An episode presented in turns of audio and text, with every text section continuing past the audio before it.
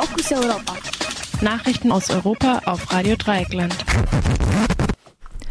Ja, genau. Wir kommen zu den Nachrichten und äh, Fokus Europa Nachrichten von heute, Mittwoch, der 1. September 2021. Zunächst der Überblick. Taliban tief gespalten, erneuter Bürgerkrieg möglich. SPD hängt CDU bei Umfrage ab. Digitalkonzerne geben die größten Summen für Lobbyarbeit in Brüssel aus. WissenschaftlerInnen spekulieren über Beispiel der Erde am Klimakipppunkt. Nur Luxemburgs Außenminister für Aufnahme afghanischer Flüchtlinge. Und nun zu den einzelnen Themen. Taliban tief gespalten, erneuter Bürgerkrieg möglich. Während die Taliban dabei sind, eine Regierung zu bilden, häufen sich die Berichte über eine tiefe Spaltung in den Reihen der sogenannten Gotteskrieger. Grob stehen sich zwei Gruppen gegenüber. Da ist einmal das sogenannte Habquai-Netzwerk. Das Habquai-Netzwerk steht dem pakistanischen Geheimdienst nahe und beherrscht sogar die kleine Provinz Waziristan in Pakistan. Mittlerweile kontrolliert das äh, Netzwerk auch Kabul. Dem steht eine von Pakistan unabhängige afghanische Fraktion in Kandahar gegenüber. Die Kandaharis waren es auch, die mit Trump den Abzugsplan für die Amerikaner in Katar ausgehandelt haben. Selbst wenn sich die beiden Fraktionen auf eine gemeinsame Regierung einigen, kann es noch zu bewaffneten Auseinandersetzungen kommen. Für einen Bürgerkrieg haben die USA ja auch unfreiwillig den Taliban gegenüber Waffen und Munition zurückgelassen. Bewaffnete Auseinandersetzungen drohen ohnehin in kleinerem Umfang mit anderen Gruppen. Nachdem 14 Mitglieder der schiitischen Minderheit der Hazara von den Taliban liquidiert wurden, droht ein Aufstand der Hazara. Die Hazara sind mit fünf bis zehn Millionen ein fünf bis zehn Millionen Menschen nach Pashtuninnen und Tadschikinnen die drittgrößte Ethnie in Afghanistan. Die sunnitischen Talibanen sehen sie als Ungläubige an. Außerdem haben sich Reste der alten Regierung im Panjshir-Tal verschanzt. Ein erster Versuch der Taliban, ins Panjshir-Tal einzubrechen, ist fehlgeschlagen. Schließlich gibt es auch die Konkurrenz mit, den, mit dem sogenannten Islamischen Staat in Khorasan. Insbesondere Radikale Taliban neigten in der Vergangenheit dazu, zum islamischen Staat überzulaufen, wenn die eigene Führung nicht radikal genug erschien.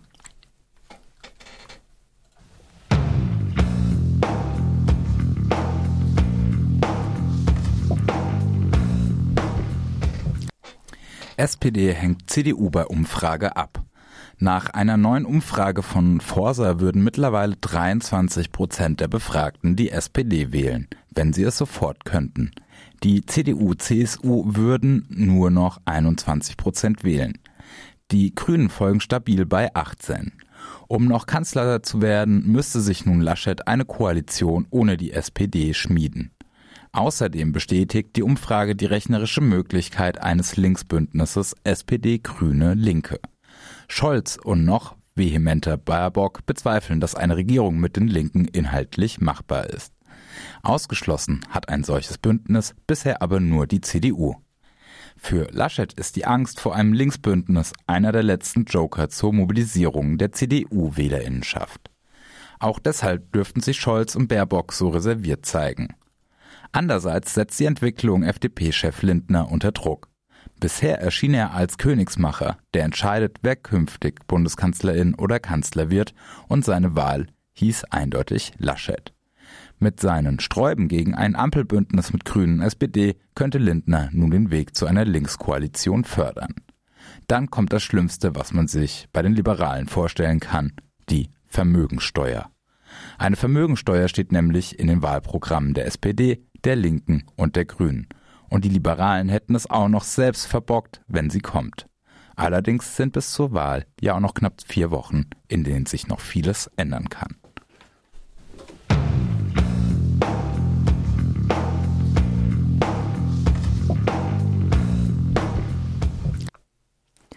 Digitalkonzerne geben die größten Summen für Lobbyarbeit in Brüssel aus.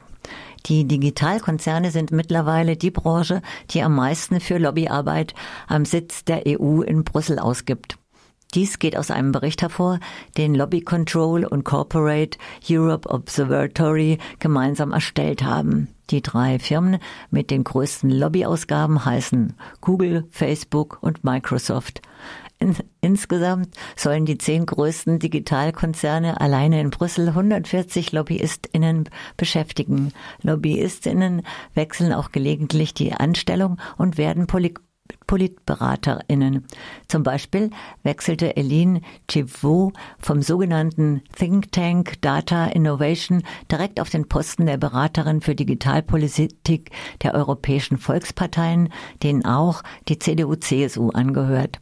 Zu den Methoden der Einflussnahme gehört es auch, scheinbar unabhängige Stimmen zu gewinnen.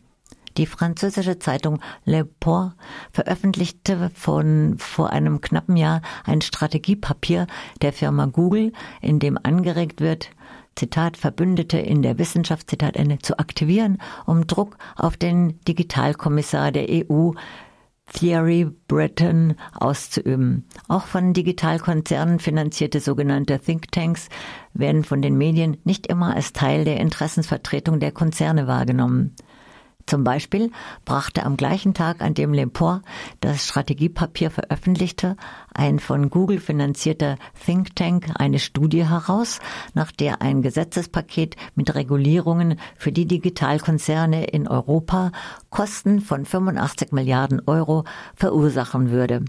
Allerdings war zu diesem Zeitpunkt der Entwurf zu dem Paket noch gar nicht fertig geschrieben die Zahl von 85 Milliarden Euro frei erfunden.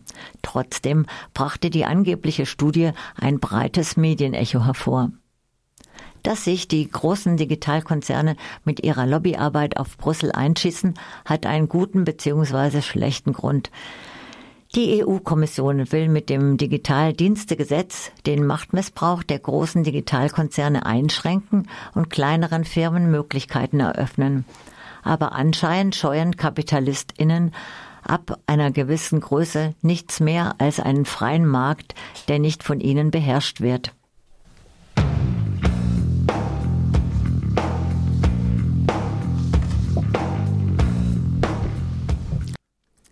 WissenschaftlerInnen spekulieren über Beispiele der Erde am Klimakipppunkt.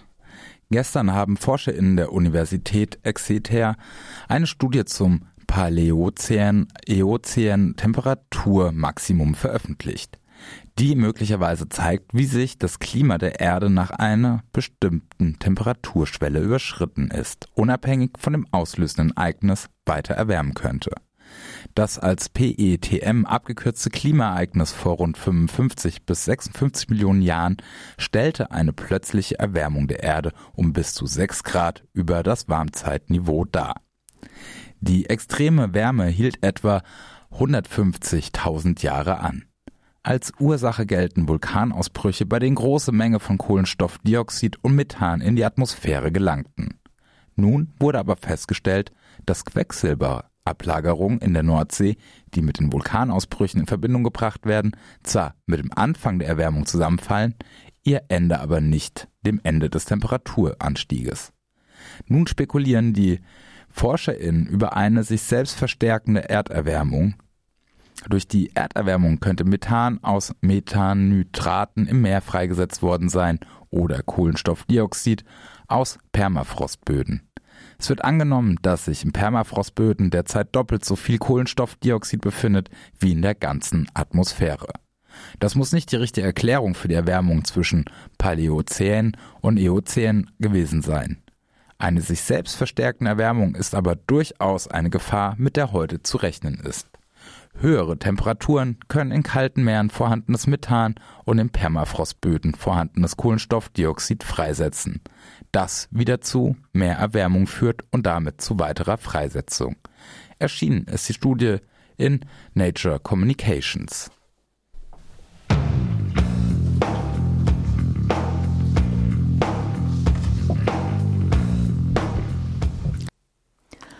Nur Luxemburgs Außenminister für Aufnahme afghanischer Flüchtlinge. Zum ersten Mal in seiner 17-jährigen Amtszeit hat der luxemburgische Außenminister Jean Asselborn von der luxemburgischen Sozialistischen Arbeiterpartei LSAP versucht, eine Resolution der EU mit einem Veto zu stoppen. Asselborn wollte ein klares Signal für die Aufnahme von Flüchtlingen.